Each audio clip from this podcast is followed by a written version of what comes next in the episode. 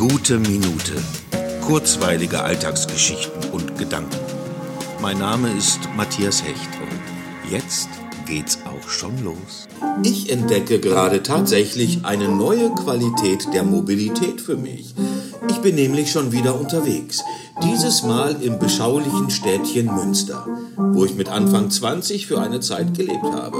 Heute besuche ich nach über fünf Monaten meinen besten Freund Philipp, der hier seit einigen Jahren lebt. Im Übrigen spielt er gerade im Hintergrund Klavier. Sehr schön, Philipp.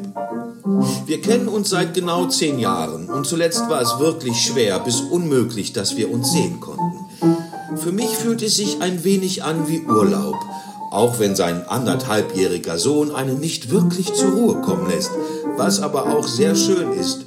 Diese fast minütlichen Entdeckungen von Kindern erinnern einen immer wieder daran, dass es so viele Dinge gibt, die man selbst jeden Tag für sich entdecken kann.